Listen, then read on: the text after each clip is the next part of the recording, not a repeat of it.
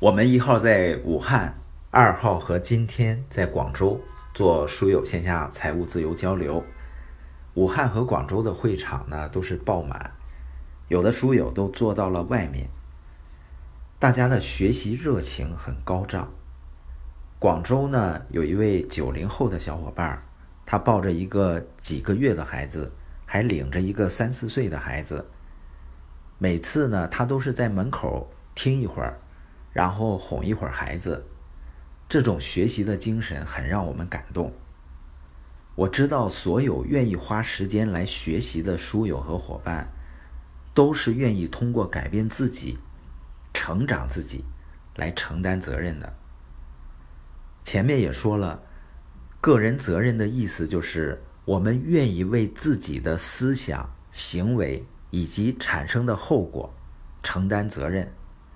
这就是为什么 Q B Q 的第二条指导原则是：所有的 Q B Q 都包含我，而不是他、他们、我们、你或你们。因为我呢，就把焦点从他人和周边的环境中移开了，聚焦在自己如何变得更好上。因为我们能掌控的只有自己的想法和行动。但很多人呢，你发现他把焦点放在外面。曾经有一位企业的中层管理，他谈了对于我只能改变我自己的体会。他说啊，当他还在分公司担任经理的时候，有一位属下呢几乎没法管理，他们处得很糟糕。因此呢，当属下调到其他地区的另一个营业点时，他如释重负。后来过了几年，他们碰巧又在同一个办公室工作，而且呢，他又成了他的上司。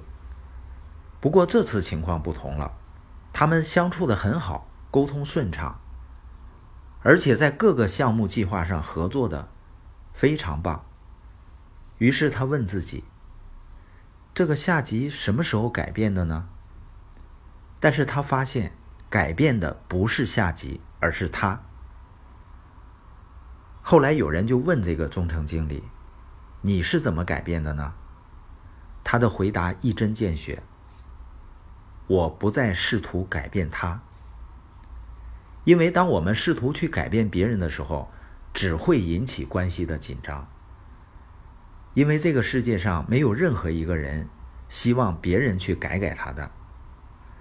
那我们怎么办呢？从自身做起。”我们希望别人做到的事情，我们先做到。我们自己言行一致，用榜样带动。而榜样呢，它不是最大的力量，它是唯一的力量。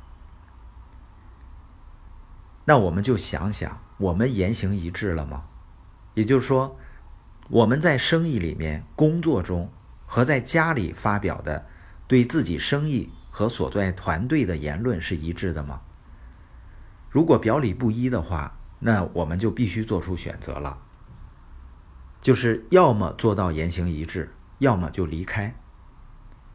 因为如果生意或者这份工作不是你实现人生目标的舞台，你不是发自内心的真正热爱，那又何必继续做下去呢？另外，当我们在谈到发展和目标的时候，很多人总会提及到周围人的阻力。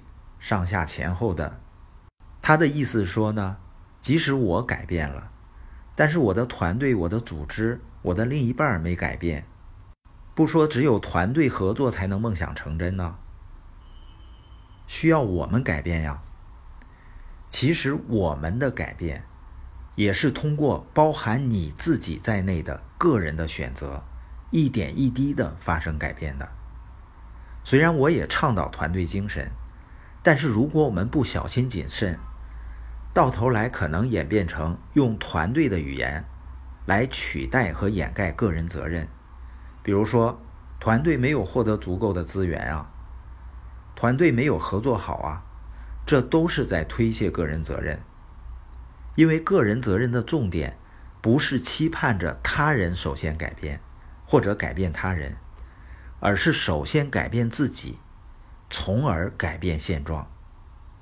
所以说，个人责任也可以说是个人的力量。